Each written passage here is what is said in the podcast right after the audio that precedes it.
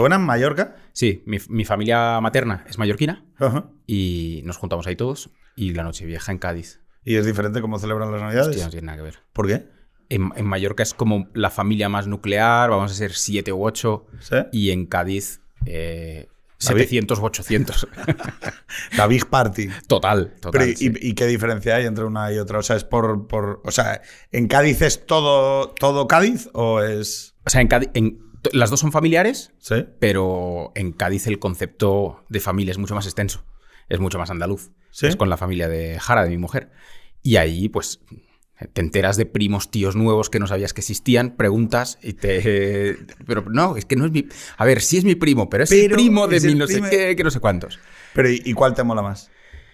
Uf, No lo sé. Estoy empezando a pillarle el gusto a la familia extensa, ¿eh? Eh, ¿Sí? Tiene sus cosas. A ratos. Para según qué cosas prefiero... Soy más mallorquín, ¿Sí? pero para según qué cosas sí me gusta también esa, esa locura. ¿Y hay alguna A ratitos. interpretación familiar respecto de la insularidad? O sea, ¿la insularidad da algo? No lo sé, pero es verdad que el, el sentido de familia es muy diferente. Es más. Ostras, no sé si es más europeo a lo mejor. O es más. Europeo. ¿Qué es europeo? No, ya, no lo sé. ¿Qué no es sé. Europa? ¿Qué es Europa? Em, Para ti, ¿qué es? Va cambiando, ¿eh? No, no es lo mismo Europa para mí ahora que hace 10 años. ¿Qué era hace 10 años? Hace 10 años yo me creía el proyecto político. Llamado Unión Europea. Exactamente. Ahora veo Europas, ¿no? Sí. La- lo, lo veo más desde una perspectiva más cultural y veo Europas, cada una con su agenda. Y Sí. ya, ahí se van, ¿no? A ver qué sale. Claro, pero, pero- pero lo que es inmutable es que existe algo así como Europa. Sí, sí, Claro, claro, ¿no? o sea, quiero decir, yo, yo ahí es donde... Claro, pero fíjate, yo a mí esa contraposición que me parece perversa, ¿no? Que es la idea de que Europa es algo opuesto al Mediterráneo. ¿Sabes? Ya, ya, ya. Sé O sea, por dónde vas. Y lo llevo bastante mal, porque, o sea, es, oye, hijos de puta, eh, Que, la, que, la, que la parimos nosotros, ¿no? Claro, o sea, decir, o sea, ¿de qué coño estáis? a- O sea, quiero decir, sois unos Sí, sí. parvenús, o sea, acabáis de llegar ahora y queréis decirnos de qué va la fiesta y la fiesta la, o sea, es nuestra. Quiero decir, vamos, salvo que no, no, no, o sea, ¿qué quiero decir con esto? Es de todos, ¿vale? Pero el tronco común originario se produce en la orilla eh, del Mediterráneo, entre el viaje que va de Atenas a Roma, a Jerusalén, y luego lo que puede haber, y, y lo católico, y luego lo protestante, y, o el calvinismo, o las distintas herejías del cristianismo, y luego ya el marxismo, que, que- que para mí es también una herejía, o sea, es una herejía del cristianismo, ¿no? Pero... Pero claro, lo llamativo de esto es la unión política de Europa no puede existir sin, un, sin una especie de tronco o, o- o fundamento común. Y, y salvo que yo me equivoque, eh, quiero decir, es lo que de verdad y de común. O sea, quiero decir, creo que esa es la... eh, o sea, el origen creo que, que es común. Y sí que creo, eh, como has dicho tú, que, que la visión de las Europas es más producente y va a ser bastante más sencillo salvar incluso el instrumento de unión política si aplicamos esa visión. Quiero decir, de... de- de, La, oye, de, la de las Europas. sí. Suena un poco a lo de The Americas, ¿no? Que dicen los americanos de... Bueno, es que, a ver, salvo que alguien haya inventado un nuevo Estado-nación supranacional, pero yo me parece que es de ser verdaderamente gilipollas pensar que, o sea, es que además, quiero decir, es que no lo veo en mí, con lo cual, eh, si yo, con la vida que he tenido, si tú, con la vida que has tenido, que somos mm, clase dominante, gente formada y leída, ¿no? Y, y con ambición estética y cosmopolitas y su puta madre, somos capaces de prevenirnos ante la, la idea de que solo hay una manera de hacerlo, Claro. Joder, pues decir, no hay que. O sea, decir, o sea, bueno, pues si, si aquí estamos aquí, o sea, baja hasta un pueblo de Teruel. O sea, donde ya dices, oye, ¿de qué, me o sea, ¿de qué coño me estás hablando? O sea, de. Entonces, claro, eh, vamos, yo creo que lo he comentado alguna vez. Me parece que en, en, en sus más fervientes defensores, eh, la Unión Europea tiene sus, sus más firmes destructores. O sea, muchas veces. O sea, lo- lo- es como. Como por ejemplo.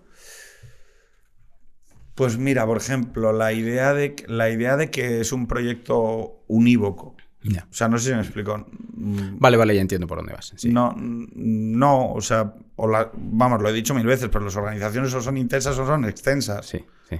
Si son extensas, necesariamente son consenso de mínimos, cuatro cositas y, y, y ya está. O sea, no, no nos metamos a- al cuestionamiento y tal. Y, y lo que percibo, eh, todo esto de los rankings, ¿no? ¿y dónde está tu país? Como, oye, pero ¿por qué está, o sea, ¿por qué tenemos que estar echándole la peta a otros países por su manera de autogobernarse? O sea, porque a mí no me gustaría que la gente me estuviera mm, juzgando o opinando constantemente desde otros sitios, porque además cuando se toman otro tipo de decisiones nadie te viene a cuestionar, con lo cual, no sé, aquí hay algo que no... O sea, es como... Creo que no es positivo a la hora de... O sea, creo que eso necesariamente lo que acabará haciendo es fracturando Europa. La, perdón, acabará fragmentando la Unión Europea. Por cojones. Es que, es decir, o sea, tú en el momento, cuanto más intenso te vuelves, es decir, por necesidad, acabas reduciendo el club. Por cojones. Quiero decir, o sea, pero no. digo, Bueno, pues no, este valor, este valor, este, esto no entra. Bueno, pues entonces va a haber gente que va a decir, pues entonces es que no quiero participar. Hasta que te tocan alguna cosa que sientes muy tuya, ¿no? Y dices, oye, eh, eh, somos pandillita, pero si me tocas esto, ya no. Bueno, es que, fíjate, he tenido una discusión hace poquito. ¿Tú lo de Kelsen y Smith lo controlas un poco? No. Eh, Kelsen, o sea, eh, el debate del siglo XX sobre la democracia liberal está un poco dominado por esos dos, esas dos lecturas, ¿no? Es eh, Smith, que es eh, esta idea del amigo enemigo, de- del estado de excepción, de, bueno, que da fundamento de alguna manera eh, filosófico-político al, al decisionismo, a, que la mayoría tiene derecho a, ejercer el, poder y- y de alguna manera, eh, bueno, eh, a poner de alguna manera en suspenso la idea esta de Kelsen de los límites constitucionales, del respeto a las minorías, de, de esa especie de visión pluralista, ¿no? Es decir, eh, vamos a decirlo así, o sea, hasta, o sea, cuánto pluralismo y cuánto poder en la mayoría, ¿no? Ese es el, para mí el, el debate que además durante las últimas tres décadas ha estado muy dominado por Kelsen. Somos pluralistas, ejercemos el poder desde una visión protectora de las minorías, eh, la democracia constitucional, el principio de que hay que custodiar una serie de, de temas, sobre todo a, la- a través de la idea del reparto, ¿no? de, la- de que el otro va a haber alternancia de poder y demás. Entonces, claro, para mí la, la idea de que las sociedades en realidad en general viven en un continuo. O sea, no viven solo en Kelsen o no viven solo en Smith, ¿no? O sea, te puedes encontrar en un momento en el que haya gente que diga, bueno, pues en este periodo de riqueza y de y de estabilidad institucional y de reparto de poder político, pues estoy encantado en una visión kelseniana del derecho positivo, de que podemos discutirlo todo, de que todo puede ser objeto de discusión, de que hay, una, hay un espacio de deliberación y demás. Pero luego te das cuenta de que si de repente hay una hay un territorio en Cataluña donde se de repente se vota el 6 y 7 de septiembre romper de alguna manera el orden constitucional, vas a tener a la gente de Jaén que igual un año antes eran profundos kelsenianos en sus procederes, diciendo que, que a por ellos. O sea, quiero decir, y diciendo que, que el Estado intervenga y que garantice la unidad nacional, porque, pues bueno, sí, sí, o sea, respeto a las minorías, pero hasta que te ponen en peligro, ¿no? Ya. hasta que ponen en peligro el orden. Entonces, creo que muchas veces lo de el europeísmo o determinadas ascripción a determinados valores, muchas veces es un deber ser, ¿no? Es yo soy esto, bueno, hasta que de repente eh, la situación y el contexto cambian y, por ejemplo, eh, no, eh, conceptualmente yo soy republicano, ¿no? Imagínate. Y yo te digo, ya, pero mira, es que en tu país, que para mí las constituciones son manuales para evitar una guerra civil. Esencialmente, o sea, mi visión sobre las constituciones que son frases que evitan en su respeto la guerra civil. Y ese debería ser el objetivo último de una sociedad cívica, ¿no? Es decir, evitar la guerra interna. Que te invadan no lo puedes decidir, pero sí puedes evitar entrar en guerra con tu vecino, ¿no? Con tu compatriota. Y muchas veces las constituciones no se explican así. O sea, yo, quiero decir, yo no le explico a la gente que, bueno, que, que hay un componente sagrado, es decir, que hay mucha gente que percibe el valor de lo sagrado en determinadas formulaciones tal y como están puestas en la Constitución. Es decir, que tú no puedes hacer el gilipollas pensando que, bueno, la Constitución dice esto, pero si la reformamos y ponemos otra cosa... Bueno, no, igual, si la reformas y pones otra cosa, te vas a encontrar con que va a haber gente que va a ir a la guerra contigo. Ya. Y esa, esa, esa postura, ¿no? Muchas veces queda, queda inexplicada. Es decir, y en, y en el proceso de construcción europea está sucediendo o ha sucedido que, creemos también que el texto lo aguanta todo, ¿no? Y, hemos tenido algunos reveses de en donde se ha puesto en disputa el componente aristocrático de la Unión Europea, es decir, eh, cómo, nos deberíamos organizar por la vía de, de los más altos valores y más altos principios y cómo eso se lleva a colisión de manera muy rápida con la política representativa popular. Es decir, que hay gente que te dice, no quiero ceder más soberanía a la Unión Europea. Quiero decir, o sea, y, yo esto lo, lo, percibí con bastante claridad cuando de repente me doy cuenta en mitad del COVID que la Unión Europea está definiendo cuándo se van a vacunar los abuelos. decir, aquí y eso es algo que, que realmente distorsiona mucho el, el fenómeno político. ¿En qué sentido? Que tú puedes, tú puedes cederle a alguien decisiones que te afectan siempre que luego le puedes dar una hostia si no ha cumplido el contrato, ¿no? Claro, claro, sí, que hay accountability, ¿no? Rendición de cuentas, eh, llámalo como quieras. Pero bueno, es, oye, yo, mm, pues mira, si tomas una decisión y sale mal, te pongo la cara como un mapa, ¿vale? Y sin embargo, en la Unión Europea se, ha, eh, se está de manera muy acrítica, porque además los gobiernos nacionales están encantados. ¿Por qué? Porque eh, esto que lo decía la Unión Europea, ¿qué ha habido? Pienso, hostia, es que esto va a llegar un momento que va a generar una, una ruptura del principio de responsabilidad y sobre todo de rendición de cuentas. En cualquier caso, tú decías, digo por volver porque me he marcado un discurso, llevo como 10 minutos y se nota que tú estás superado por la, por la situación. O sea, yo esperaba que un, oyente de extremo centro supiera que tiene que interrumpir. Claro. Ok. Supiera que tiene que interrumpir, o sea. No, estabas hablando de la Unión Europea, me estaba acordando o sea, de, te, estás quedando como cuando escuchas extremo centro, ¿no? puede que me esté pasando eso, sí. Sí, ¿no? Sí. Algo así ahí. Ostras, está Pedro aquí y además lo digo con los cascos.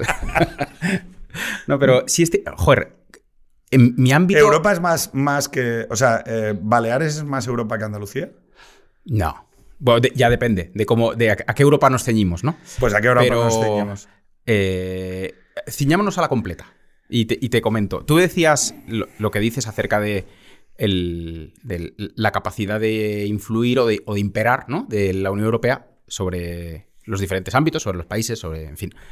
Yo lo veo en mi profesión. En, la Unión Europea no se había metido en temas de diseño nunca. Y este año se ha metido. Y Ursula von der Leyen se ha inventado una cosa o se ha inventado, ha, parido una cosa que se llama la New European Bauhaus, ¿no?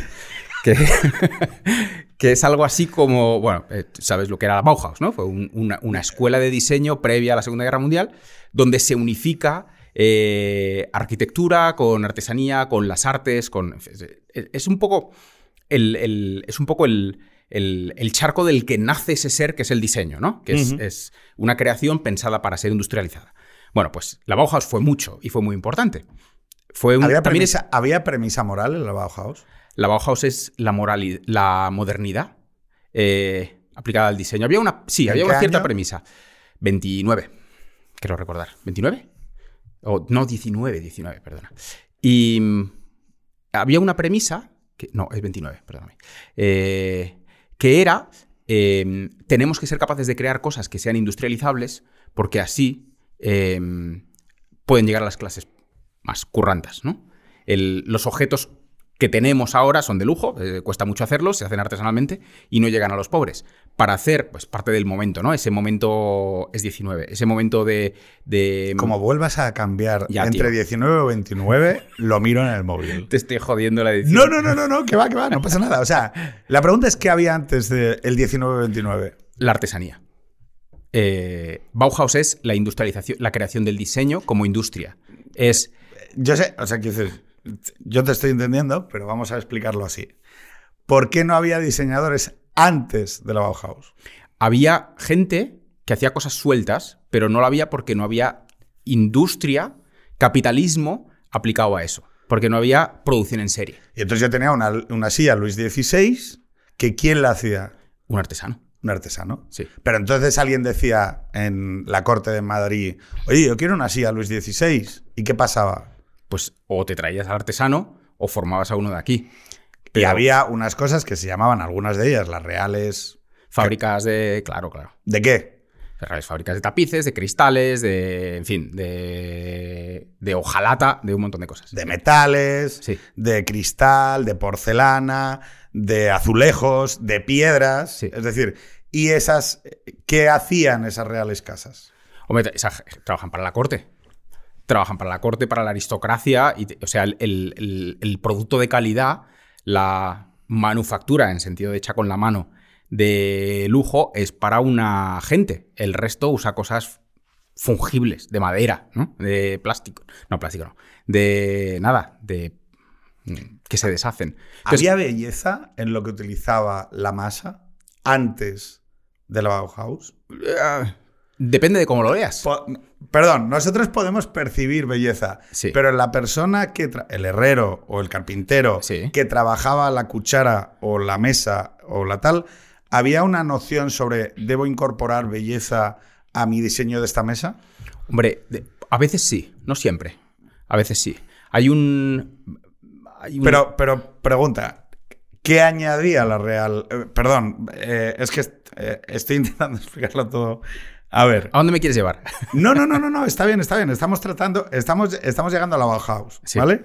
Entonces, antes había una separación muy clara entre esos artesanos, Sí. con que alguien se vaya al, al Palacio Real o a los reales sitios, ¿vale? Tiene ahí piezas de sobra, los relojes, Sí, ¿no? sí, O sea, sí. tiene la- las mesas, los mármoles, las, los tapices, o sea, que le pueden indicar eh, que esos objetos sí que se, sí que se construían, se, se diseñaban y se, se producían para añadir, acumular, aportar una belleza a, a Hmm. donde se iban a colocar. Es decir, y a la vida de quienes la iban a, a ejercer. Sí, el, el objeto, ya, se- ya entiendo por dónde vas. Y es cierto. Y esto se lo carga el mismo año que nace la Bauhaus, 19, se lo carga Adolf Loss, que es el de ornamento y delito, ¿no? Y es el. eh, el objeto tenía una narración dentro de sí. ¿Por qué se lo carga? Porque dice. Adolf Loss dice: el ornamento es, es la mentira, es la falsedad. Es, es un. ¿Y es, gana? es un- un- Frente al ornamento, ¿qué, qué- cuál, es, ¿cuál es el criterio por el que tenemos que... Hombre, gana Loss y gana la modernidad Y gana la Que- funcionalidad. Y gana la funcionalidad, y gana la producción en serie, y gana la, la desacralización del objeto. Y el objeto ya deja de tener esencia. Exactamente. y de ahí va el plástico, y de ahí va la, la Ya estás avanzando mucho, estás avanzando mucho más de lo que querría. Me lanzo, me lanzo. Vale, vale, vale. Vale, pero entonces, un reloj, una silla, Mm. una silla antes de la Bauhaus, ¿vale? Podía tener un alma, o sea, quiero decir, eh, explícalo con los términos más adecuados profesionales tuyos, ¿no? Dado que te dedicas a, esto en el Instituto Tramontana, ¿no? Que es la idea de, eh, de, de la belleza. O sea, la belleza por encima de la funcionalidad. O sea, es decir, no digo que, no digo que estuvieran reñidas, lo que digo es que se entendía como que, eh, o yo entiendo, digo, y corrígeme si me equivoco, como que esas, como que en esa, en esa vamos a imaginaros que hay dos elementos que están disputándose, ¿no? El- la prevalencia, la, premisa. Voy a, voy a hablar así, la premisa moral. ¿Cuál es la premisa moral? Es decir, ¿cuál es el para qué último? Es decir, el último o el inicial o el soberano, ¿no? Es decir, Sí. ¿cuál es el, el motor inicial? Y entonces la belleza baja un escalón o dos. Total, sí. Y, y, bueno, tanto que llega un momento en que incluso dice, no, no, hay que, Desaparece, hay que desaparece, desa- fuera. Hay que hacerla desaparecer. Absolutamente. Es, Claro, es pero- algo burgués. Es, aristocrático, es viejo orden, hay que matarla. sí. El- lo ves en las vajillas, ¿no? La- la- una vajilla de hace 100 años es, un, es una sacralización del acto de comer. Es eh, lo que vamos a hacer es algo bonito. Es un ritual Claro, que y- requiere. Y, está unos- muy por encima de la alimentación o de la nutrición. Es mucho más, más trascendente. Es nos hemos sentado, ¿no? Nos hemos servido y ahora damos gracias a Dios y comemos. Perdón, perdón. Los cubiertos de plata. Claro. ¿Cómo? Sí, sí, o sea, cubiertos de plata. ¿Qué? Claro. O sea, comer. Claro, me- metales preciosos puestos claro, ahí en ese comer acto, con claro. un tenedor de plata. Oye, pero esto no tiene ningún sentido. Hay un ejemplo que me flipa, que es, esto es mega barroco italiano, es un juego de cuchillos para cortar la carne y tal, y, cada, y son cuatro cuchillos, ¿no? Para cuatro comensales, digamos. Y en cada uno hay un hay un verbigratia, un gracias a Dios, cantado con su partitura escrito en el cuchillo, para que antes de comer se cante. Entonces, es, es, un, es una polifonía. O sea, cada uno cuenta- canta una historia. Y escuché la grabación hace poco, un coro la reprodujo. y se- bello- o sea, te ponía la piel de gallina. ¿Cómo, ¿Cómo te vas a comer? O sea, el acto de comer se ha multiplicado por seis en su importancia o por diez. Es, es algo sagrado, es algo importante. Luego vi el diseño que había hecho la escuela de Ulm, que era de la Bauhaus, de una cocina, y era como un comedero de animales, pero a otra escala, donde te podía. O sea, era nutrición, alimentación, pero no era el acto de sentarse en una mesa. Entonces, el diseño moderno desacraliza la vida. Exacto. Ya me estoy O sea, lanzando. No, no, no, no, no, no, no, que va- no, no, pero sí, sí, estamos muy alineados, sí, ya lo sabes. Eh, la jerarquía la ejerce la funcionalidad. La industrialización, la necesidad de proveer de objetos más funcionales para la masa, Hmm. está bien que así sea. Oye, yo, quiero decir, a mí me parece bien, ¿no? Pero de ahí eh, se produce el borrado de una parte de la propuesta en torno a la vida, para mí. Y, pero, no, pero eso, eso se produce en una geografía y en un territorio de, de Europa. ¿Sabes? Si antes hemos hablado de, de Europa como territorio y de las Europas, ¿a qué está asociado como territorio manera de pensar, filosofía y visión sobre la vida la, la Bauhaus? es profundísimamente protestante. en, en sus valores. O sea, es. Es, ¿Es Cádiz? La, la- la culpa en el ¿Es placer. Cádiz? Es, es el, el opuesto a Cádiz. Es, Cádiz es todo lo contrario. Es la culpa en el placer. Eh, es el. Jo, yo tuve. Esta epifanía la tuve yendo a la escuela de Ulm, que es como un templo, he estado hace poco además con los alumnos. Y. Pues un sitio flipante porque ahí se han diseñado muchas de las cosas. el- es el nacimiento de mucho del diseño que tenemos hoy en Apple. en ¿Por qué es qué. importante? Ulm? Explícalo, anda. Ulm es importante porque ahí confluyen algunos de los diseñadores más importantes del siglo XX y ahí se, ahí se pelea en un despacho una cosa tremendamente... O sea, ahí se monta un pifostio una vez en un despacho que cambia la historia del diseño. Se pelean otra Eicher con un tío que se llama Max Bill, que había sido alumno de la Bauhaus, Sí. con otro que se llama Tomás Maldonado, ¿no? Argentino. Y la pelea es si el arte debe estar dentro del currículo de la escuela o no. Y entonces, Eicher y Maldonado dicen que no, que la ciencia, porque lo que hay que hacer es reconstruir Europa. Y desde la razón. Y Maxville, que curiosamente era suizo, ¿eh? ahí hay una cosa extraña, era el que decía, no, no, no, la sensibilidad humana y la búsqueda de la belleza tiene que estar aquí también. Entonces la pelea es muy gorda y Maxville sale por la puerta. Y, y esa es la muerte de... o- no, ese es el nacimiento ¿no?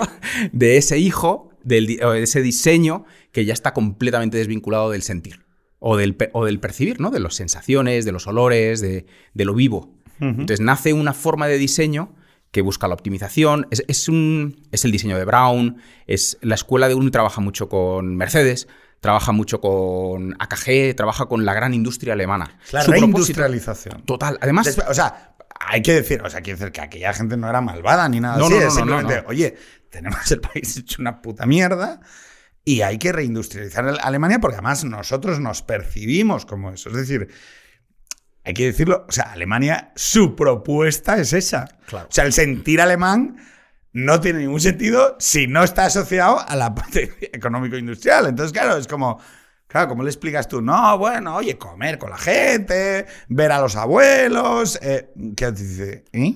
Ya, ¿de qué- de qué estás hablando? ¿De qué coño Sí. estás hablando? O sea, Claro. no, la sensorialidad, la intuición moral, no sé qué, qué- Nada. ¿qué me cuentas? No, no, O nada sea, de eso. claro, pero Claro, son cosas que, que hay que entender, que, que- que su, su visión, su premisa sobre lo que es una vida bien vivida es diferente. Eso es muy importante. Es- es- eso es lo que te hace entender, cuando entiendes eso, en diseño, que es, que es mi ámbito, entiendes también por qué el diseño de Sony en los 80 fue como fue, o el diseño escandinavo de los 70, más pensado en, en el hogar, ¿no? en la vida en casa, en el fuera de frío, aquí estamos la familia pequeñita y tal. Cada época ha tenido un diseño prevalente que ha hecho una serie de cosas. el, diseño de los años 50 amer- estadounidense, de esos coches Streamline, ¿no? que parecían naves espaciales, que todo tenía forma de naves espaciales, también está imbuido de Futurista. momento. Sí, de quiere, qui- mira al futuro. Los automóviles lo van a ser todo y nos llevan a todo. Claro, todo, todo es tremendamente grande, ¿no? Y es y cada época y cada lugar, cuando una cultura sabe encontrar su diseño, hace cosas ma- magníficas. La propuesta de Ulm era un poquito perversa porque no era vamos a ver eh, de esta cultura qué diseño sacamos, sino vamos a ver cómo el diseño puede remodelar la cultura. O sea, hay un hay una eh, esto no lo he contado en ninguna clase nunca, pero eh, creo que no, no sé si voy a saber realizarlo, pero básicamente es algo así como Ulm antepone la creación de la propuesta a la existencia de la cultura y dice no, nosotros estamos aquí para rediseñar Alemania, su sociedad, su cultura y su todo.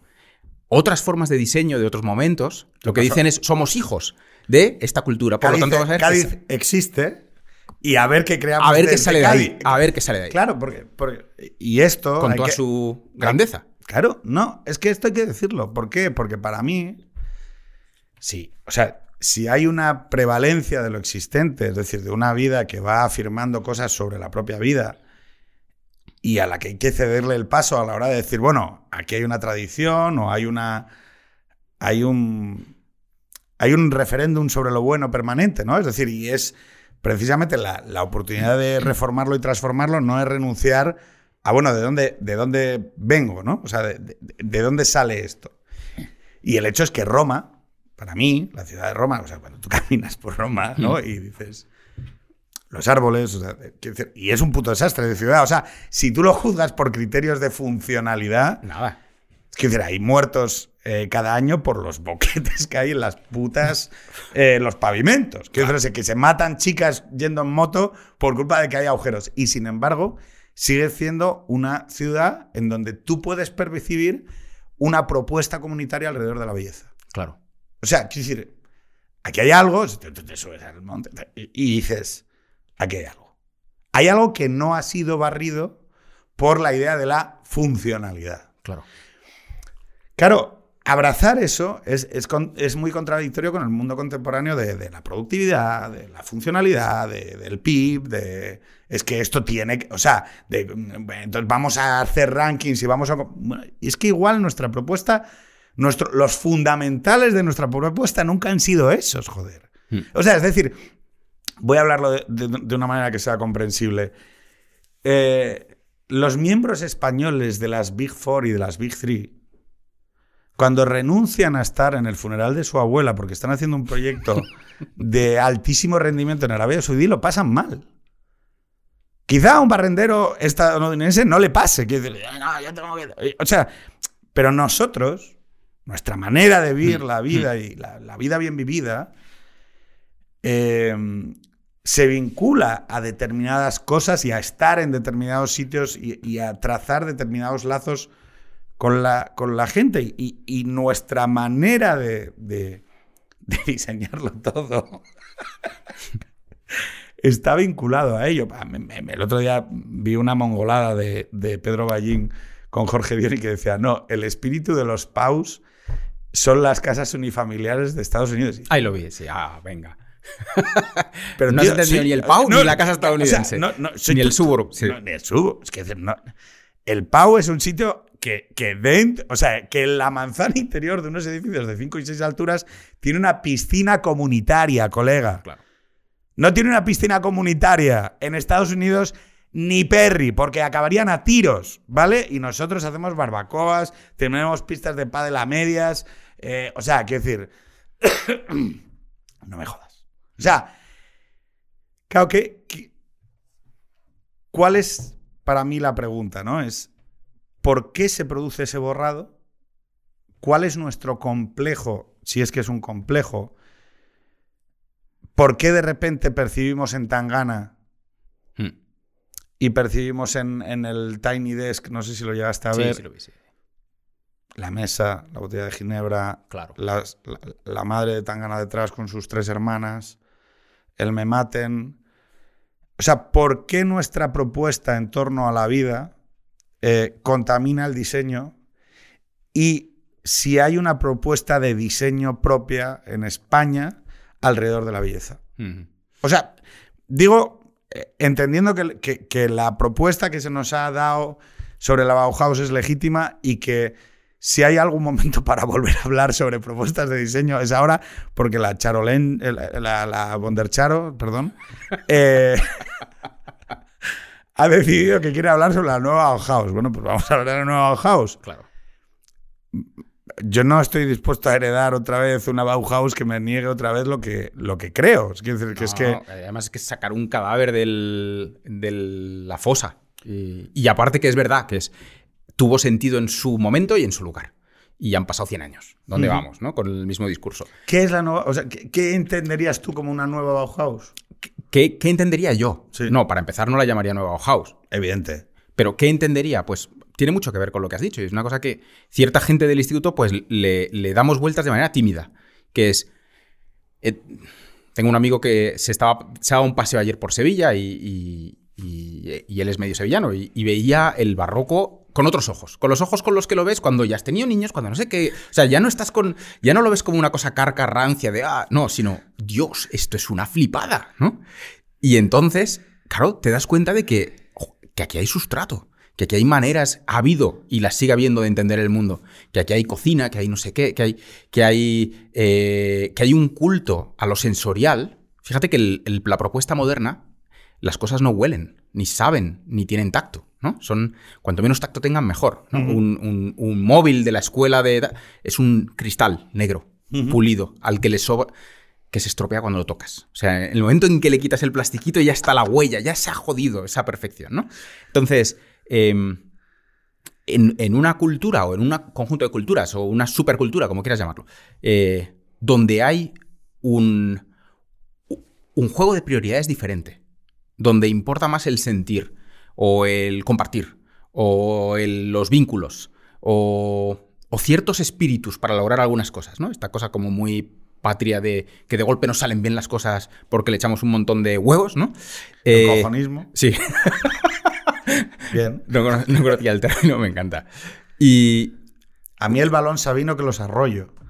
Que es una cosa que dice un, jugador, de fútbol, no me acuerdo contra qué selección, que nos lo diga la gente en comentarios. Pues eso. Entonces, de todo eso, ¿qué sacamos? ¿no? Es, destila todo eso. ¿Qué sale? ¿Cuáles son los valores? Eh, ¿Cuál es el uso? Porque claro, esto, esto no va de, no, venga, pues vamos a volver a los retablos y vamos a volver a... No, a las sillas antiguas, no. ¿Qué podemos hacer con lo digital? con todo esto? ¿Qué, tecnologías podemos crear, no? Es, em, estoy sonando un poco a Mediterráneo digital, en realidad. bueno, es, que me hace gracia porque el...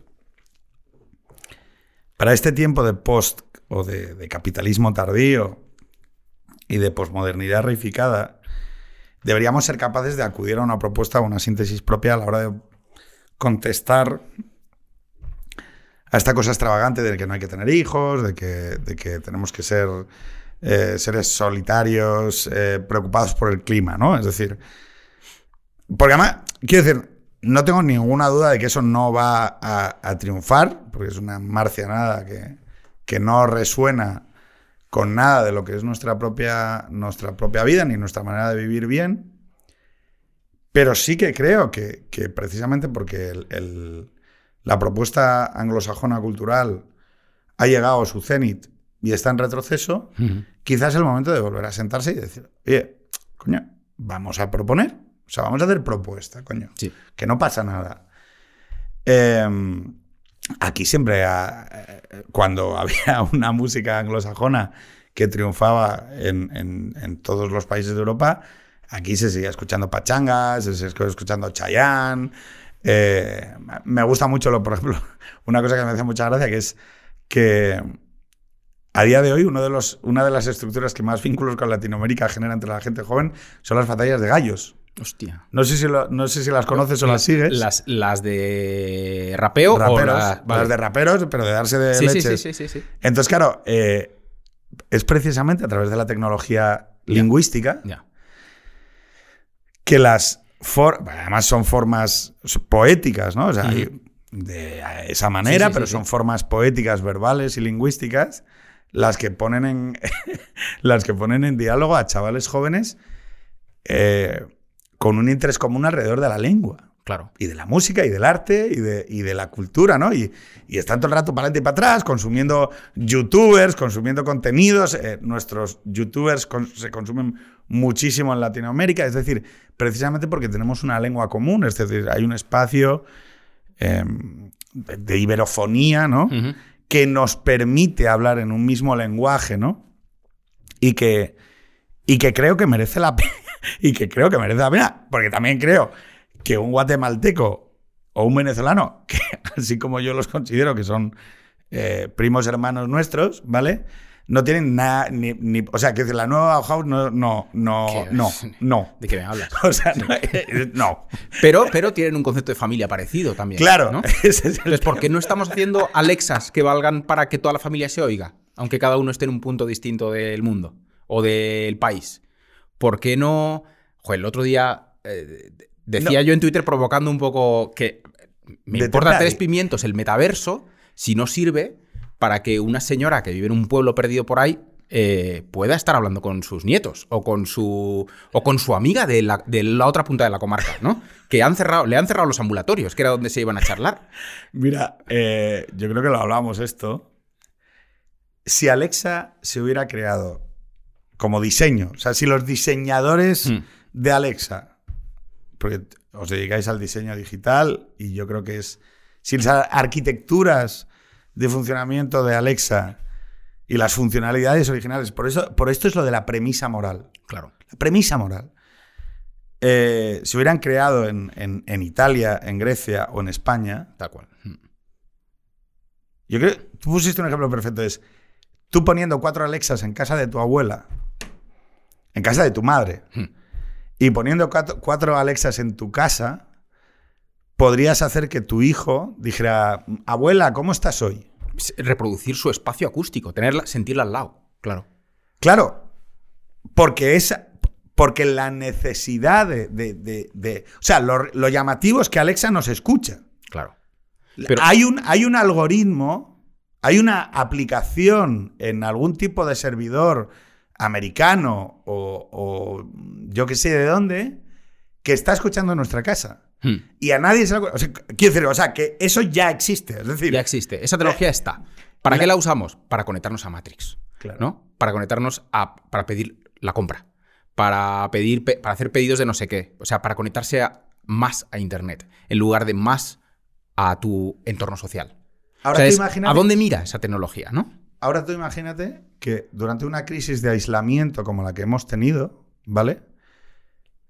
Como, como, como en nuestros diseñadores nunca ha estado la premisa moral, porque se crean y se crían y, se, y viven en torno a un paradigma y a una premisa moral diferente, ¿no? Hmm. La productividad, el paradigma de lo productivo, esto, la monetización.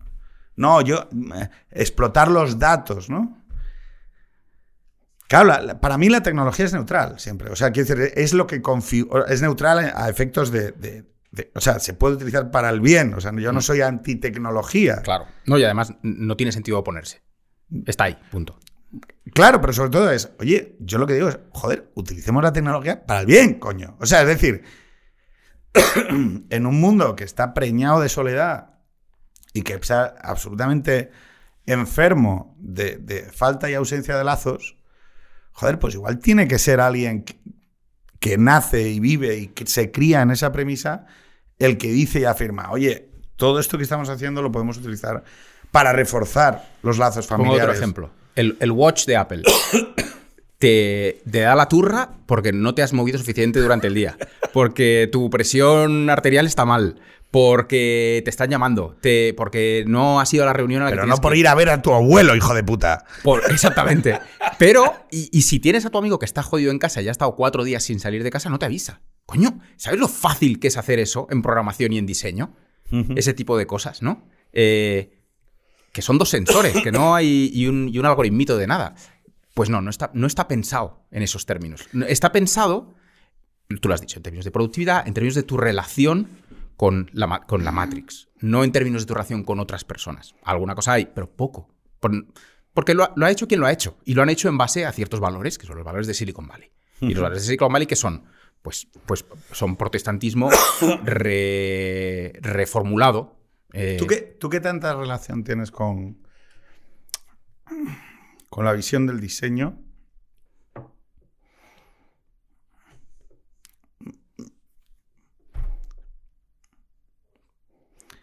¿Por qué dejamos de disputarlo? Es decir, ¿qué es lo que ¿Qué es, lo que, ¿Qué es lo que hizo que renunciáramos a esas síntesis propias? O sea, yo eh, intento entenderlo. Es decir, porque tiene que ver con renunciar a una parte de ti. Es decir, no, no, no. si o la- sea, y, y sí, creo que la Quiero decir, creo que. Y mi experiencia me dice. Que nuestra gente sufre. O sea, quiero decir que, que, que nuestra peña, cuando están en China, eh, allí. eh, mm, eh, diciendo mm, no soy esto. O sea, que cuando que tengo amigos que han estado en Nueva York y que han pasado ocho años en Nueva York y que, y que han tenido hijos y que de repente dicen me tengo que volver a España. vuelve, o sea, me sí. tengo que volver a España y, y tener unos hijos que pueda reconocer, porque, porque Estoy de embajada en embajada y digo no. O sea, no digo que una minoría no pueda vivir de acorde a esa, a esa manera, a esa propuesta, porque evidentemente, como dijo el torero, al conocer al filósofo hay gente pato. Pero eh, creo que nuestra propuesta mayoritariamente no está ahí. O sea, quiero decir, que a nosotros no nos vale con eso y que, y que en el momento en el que percibimos belleza en el mundo, y, y tú has hablado de, en el momento en el que soy padre. Y, entiendo el amor o, estoy expuesto a determinadas vivencias, automáticamente hay algo que digo... mm, O o sea, hay, hay determinadas cosas que ya no compro, ¿no? Es decir, no, puedes criarte como un esqueje en cualquier sitio, porque en realidad, como todo es funcional. Mira, eh, me pasó el otro día yendo a, a Versalles, llego al aeropuerto de París y digo, joder, es que me da grima. O sea, quiero decir, y sé que estoy como en el epítome de la funcionalidad, que son los espacios estos comerciales y de Claro, ocio claro. y restauración de los aeropuertos, ¿no? De... y es que son absolutamente... Están huecos. O sea, están huecos de que, de que no hay ningún tipo de propuesta densa sobre la vida ahí. O sea, me- es como esta especie de los estadios, ¿no? O sea, de, que, de, de todo está vacío, ¿no? Y entonces el estadio que se hace en China es casi exactamente igual el estadio que... Ya sé que me vas a decir que ni de coña, pero... pero eh, lo que quiero decir es que hay como una especie de... de, coño, de ¿por qué no hay una síntesis propia sobre el diseño español? Sí, sí. O sea, son, tú- entiendo que quieres decir que son como contenedores, pero no tienen contenido, ¿no? O no hay, una, no hay, un, no hay un mensaje en esos lugares, no hay, un, no hay una En el, que afirmación. yo me, en el que yo me puedo haber reconocido, ¿no? Claro, claro. O sea, yo, yo me puedo haber reconocido en Cádiz. Ya. Yo, O me yo puedo diría- haber reconocido, o sea, me puedo haber reconocido en, en- en cosas que he aprendido a amar. Claro. En, en imperfecciones que han, he acabado defendiendo eh, y que estaría dispuesto a ir a la guerra porque no me las quiten, ¿no? Es decir, Eh, Eso lo decía eh, San Agustín, ¿eh? que no, no puede ser bello lo que no es amado. Decía. eh, y Rilke la de que la belleza es la medida de lo terrible que podemos percibir, ¿no? Bueno, que pero- podemos soportar. Eh, y, y sí, o sea, quiero decir, yo, yo- mm, el sueño del racionalismo, o sea, de aborrecer el racionalismo y aborrecer las cosas estas de hormigón y toda esta puta mierda que no sé por qué, digo, partiendo de la base de que los arquitectos deben ser fusilados eh, matutinamente hasta que acabemos con- con- con, Jara está Con- escuchando esto, mi mujer, con que, su es ego. arquitecta, que es arquitecta. con su ego. O sea, no, pero estará conmigo en que el problema de los arquitectos es que su- sus, sus, sus errores y sus enfermedades mentales van mucho más allá de su ciclo vital. Pero es un relato. O sea, el- eh, ella tiene la suerte de que es gaditana. Entonces eso le compensa, ¿no? Pero es, es- es el. eh, Lo ves en la arquitectura, pero también lo ves en el diseño digital. Es un, hay un relato muy poderoso del que es muy difícil eh, emanciparse. Que es el relato del hombre nuevo o del, del crear lo nuevo. Y es súper seductor. La arquitectura moderna se ha siempre se ha alimentado de esa idea de crear una sociedad nueva, mejor, ¿no? Eh, esa idea de progreso, esa línea donde todos vamos a vestir de blanco en espacios inmaculados y tal. En diseño, el relato era el de Silicon Valley. El de abrir fronteras, usar la tecnología para cosas nuevas, el- la startup, el, el relato es muy poderoso, todo el mundo quiere ser parte de ese relato. No, qué feo queda decir, no, yo quiero, yo quiero hacer tecnología, pero la quiero hacer, eh, o sea, voy a mirar al, al bar de mi barrio, en lugar de mirar a... ¿Tú conoces el puente de Calatrava de Bilbao, Sí, sí, del río? sí. Y sabes que le han tenido que poner un pegamento Sí, sí, sí, chungo. sí, sí, sí, sí. Vale, no, vamos- no, vamos- ese, ese no, proyecto... Vamos a. No, pero es que. Claro, pero. Pero es que ese es el proyecto. O sea, quiero decir, o sea, para mí el epítome de toda esta mierda es llegar a Calatrava a Bilbao. Yo soy de Gijón. ¿Vale? Entonces, para, eh, no sé, las dos personas que no lo sepan en España, en Bilbao llueve. Hmm. Llueve, ¿no? O sea, quiero decir, y entonces a, a Calatrava, en Bilbao, que llueve, le piden un puente peatonal, no un puente para verlo, un puente para cruzarlo, Hmm, que supere la ría. Hasta ahí todo bien, ¿no? Bien. hmm. Entonces, como Calatrava es arquitecto, evidentemente, porque ninguna otra persona, o sea, nadie en el mundo, salvo un arquitecto, haría esto. O sea, no, es que hay que ser así. O sea, quiero decir, a- además hay que ser un arquitecto reputado por- para hacer este tipo de error. O sea, Calatrava escoge los materiales y, el, y diseña el puente y resulta que el puente, digo, en Gijón hay un, en Gijón otro arquitecto hizo un, hizo enfrente del Teatro Jovellanos un, un, ¿cómo se llama cuando, joder? Un mosaico enorme de piezas de mármol enorme, Mm. ¿vale? Que también cuando llueve se convierte en una pista de patinaje. ¿vale? O sea, quiero decir, o sea, no es solo Calatrava, o sea, Sí, sí, sí. Bien, entonces, escoge los materiales y el puente, cada vez que llueve, produce rupturas de piernas, viejas que se rompen la cadera, gente que se cae y se rompe una muñeca y demás.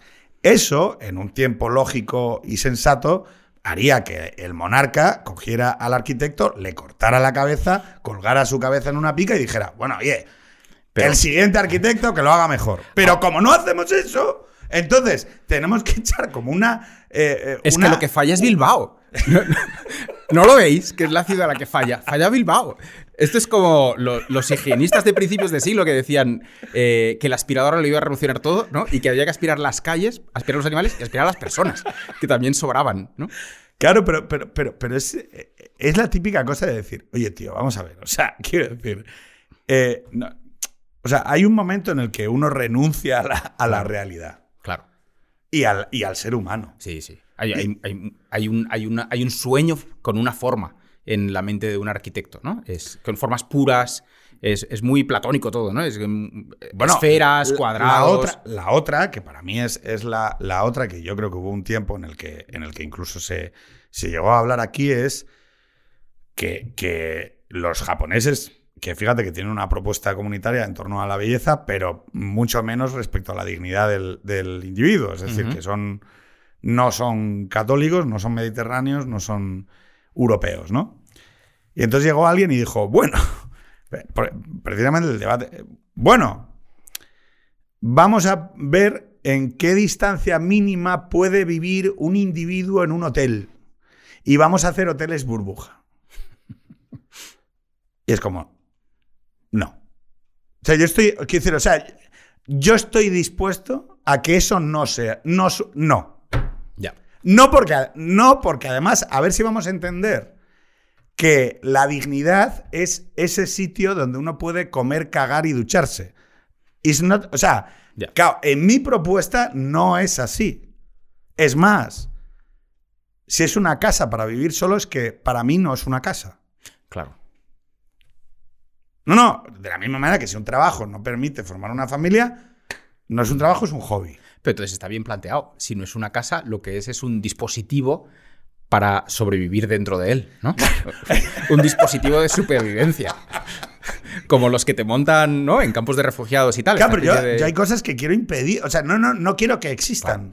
Pe- Concédeles a los japos que parieron también todo un discurso en torno a la belleza muy bonito, que es el del wabi sabi, que es lo es bello conozco, aquello que está entre la todo está entre la vida y la muerte. Aquello que muestra su vida es bello y la muestra desde el desgaste, desde la rotura, La desde la imperfección. Y joder, eso es eso es súper mediterráneo también, Eso, ¿eh? eso lo es, eso lo es. Sí. Y hay, bueno, hay varias cosas ahí de, de los japoneses que yo creo que son propuestas maravillosas también. eh, este tema que tienen de, de, de cultivar piedras, o sea, no de cultivar piedras, sino la, la- esta especie de buscar piedras que representen, eh, a través, o sea, la belleza, eh, no esculturas, piedras esculturales, ¿no? Y luego también tienen otra maravillosa que es la de esto de reparar, con, reparar una porcelana rota. Con, Con oro. Con oro. Kintsugi se llama, ¿no? Sí. Hostia, que es, muy bonito. Es, muy poético. muy poe- claro, es muy poético. Es, con, es una vasija que ha sido rota, voy a repararla con oro y ese objeto imperfecto voy a convertirlo en, en una joya. Que es, es- que es- Es el, es el perdón. exactamente. Son los matrimonios. No vamos, es tal cual. Es, a través del oro del perdón Sí. que el matrimonio se convierte en, en- en una cosa infinitamente más elevada, ¿no? Em, nos queda muy poco tiempo. ¿vale? Tanto que yo creo que estamos en tiempo de descuento ya. Y tú, que eres oyente de Extremo Centro, habrá más veces, vendrá aquí Antonio Borquez, hablaremos con más detalles sobre la propuesta de belleza y sé cómo, cómo se relaciona la propuesta de belleza con la dimensión trascendente de la vida. Muy bien. Cuando quieras. Porque la funcionalidad es hoy, la trascendencia es va más allá de mí, ¿no? Es Ujú. decir, yo creo que, que hay algo ahí también en la pérdida de lo trascendente y en la pérdida del- de la mm, en, en la secularización Hmm. que te lleva a o sea que, que, que no sé si se puede o sea no sé si se puede contestar un- un- con una propuesta de belleza sin acudir a lo trascendente o al pensamiento trascendente. No, no, no, no lo sé. O sea, quiero decir, por- quiero decir, yo, yo puedo a través de mis hijos, Ya. quiero decir, pero no. Pero mis hijos son trascendencia, con lo cual Claro, claro. no tengo del todo claro. Pero bueno, traeremos un cura, ¿vale? Para discernir entre las propuestas, ¿vale? Muy bien. Y sabes que hago normalmente dos, dos preguntas. Mm. La última es que le recomiendes a la gente un libro, un disco, una peli, una, una, una serie, un, un texto, una novela, o lo que quieras, Sí. que creas que, o un ensayo, Sí. que creas que habla sobre lo que hemos eh, dialogado, ¿no? Muy bien. Pero la penúltima pregunta es... em, en tanto en cuanto los has conocido, ¿vale? A Carmen, Manel y Adrián, Sí. si hubiera que entrar en guerra con Europa, o sea, eh, en torno al concepto de la nueva Bauhaus europea, es ¿Con decir, o contra? co- contra, eh, contra Berlín, ¿Vale? ¿vale? Si Berlín quisiera invadir con su nueva Bauhaus europea nuestras fronteras, Sí. ¿cuál de mis hijos crees que está más preparado para dar la batalla? Uf. Ay, no los conozco. El... ¿Quién cumplía años el otro día? ¿Manel? Adrián. Adrián. Adrián era el más, el, el más visceral, ¿no? Sí. Pues entonces, no cabe ninguna duda. ¿Y tú le mandarías a...? Pues eso es distinto. por le- a- ¿Tú crees que la belleza merece una batalla? Uh. Eh, merece un programa, desde luego, eso. Eh, qué, qué- qué complicado. Estaba, justo hoy estábamos hablando de la liberación de cuando Felipe II libera Viena, ¿no? De los otomanos. No gana nada con eso, en realidad. Y es casi, casi un. Visto un poquito poético, podría ser eso, ¿no? Eh, hombre, ninguna vida merece matarse por una cosa así. Pero en, el, en un plano superior, por supuesto, ¿no? A que, a que hemos venido aquí. Yo creo que la, la belleza eh, merece defensa, pero no se puede imponer. Muy bien. O sea, eso por la fuerza. Se puede impon- imponer por la fuerza de su capacidad de persuasión. Claro. Es decir, porque afectes al alma de alguien, porque afectes a su intuición moral y entienda y persiga a través de esa ley moral que nos. Eh, que existe en todos nosotros, ¿no? Y que entienda que, como yo creo que entienden la mayor parte de los seres humanos cuando deciden viajar de vacaciones a algún sitio. Claro. Claro. Nadie decide, Es- nadie decide pasar tu tiempo más feliz en Helsinki. Ya. Quiero decir, puedes ir de, de la misma manera. O sea, quiero decir, hay algo, hay algo, hay algo que nos que, que celebramos poco, que es que la gente va a veranear. Y cuando digo veranear es, si tú tecnológicamente defines lo que es el veraneo, es ¿a dónde voy a sentirme bien? ¿A dónde voy a sentirme bien? Y, y los sitios que, reconoce- que reconocen en Europa, los sitios a donde se va a sentirse bien, son muy concretos y muy determinados. Y nos ponemos mil excusas. Tenemos historia, tenemos. Bueno, historia tienes todo. historia tienes también en Norte Europa y hay otras cosas. Y creo que es bueno reconocer que, que cuando la gente quiere ir a sentirse bien, van a unos sitios y no a otros. Hombre, y no pasa nada. decir, o sea, claro, ah, que te masajeen el corazón, ¿no? que es importante. es muy importante. Libro, texto. Pues mira, eh, te diría que el Omega de Morente, el disco. Ah, sí. Sí, discazo. Sí, Eh, sí. Yo lo. 2000. Eh, ¿Doce? 2000. No, antes. Antes porque yo estudiaba en Granada y salió cuando yo estaba en Granada. Eh, Te lo voy a mirar, ¿eh? ¿2002? O sea que- Espera, espera, espera. ¿O tres? déjame, o sea. eh, vale, pero ¿y por qué? porque mm, es algo un poco más emocional que otra cosa, pero es como esa manera de entender desde lo emocional una mezcla de cosas. Es, es a mí me hizo, yo desde ese disco llegué al flamenco. eh, Espera, espera, espera, espera, espera, espera. Col- Bueno, yo he estado en un concierto de Enrique Morente, ¿eh? O sea, eh, lanzado al mercado en el 96. Y aquí Claro, viene mi claro, confusión. claro, yo estaba en la y aquí- carrera, Y aquí viene mi confusión. eh, reeditado en 2008. ah, Yo lo conocí en 2008. Y yo me fui a la gira de presentación del tour en 2008. qué Y por eso es. estamos, sí. Por eso es. Pues yo estaba en que- la carrera, estaba segundo año de carrera. Vale. Y yo, y yo estudié en Granada. Y eso ocurrió en Granada. Y, y cuando tocaba con Lagartijanic, la gente le tiraba sillas. ¿no? Era como de, pero los gitanos indignados de, "Eh, pero qué esta mierda. Entonces, pero unió muchas cosas. Y además, eh, hay un juego de recursividades muy bonito. Y es, eh, Morente está cantando canciones de Leonard Cohen que está versionando a Lorca, ¿no? Y encima está metiendo samples de poetas, de, de cantadores que, que ya están muertos. Entonces, oyes voces de los muertos a la vez que estás oyendo a Leonard Cohen. O sea, es un viajazo tremendo de principio y final, ¿no? Eh, y todo acaba aquí. Y es. eh, y, se- y se puede disfrutar desde cualquier aproximación. Una mucho más intelectual, una mucho más visceral, una mucho más. No lo sé. Es- Los niveles de interpretación que para mí son necesarios. Mm, Porque si alguien quiere de verdad, para mí, ¿eh? o sea, aspirar a ser un, un creador extraordinario, eh, así como hay una, una visión sobre la cultura y el arte que es elitista y que te dice, si no controlas los códigos no eres bienvenido, ¿no? Que una parte muy importante del arte contemporáneo está, está ahí, salvo algunas pequeñas excepciones. Los niveles de interpretación. Hay uno para la masa, hay uno para lo popular, hay uno para la gente.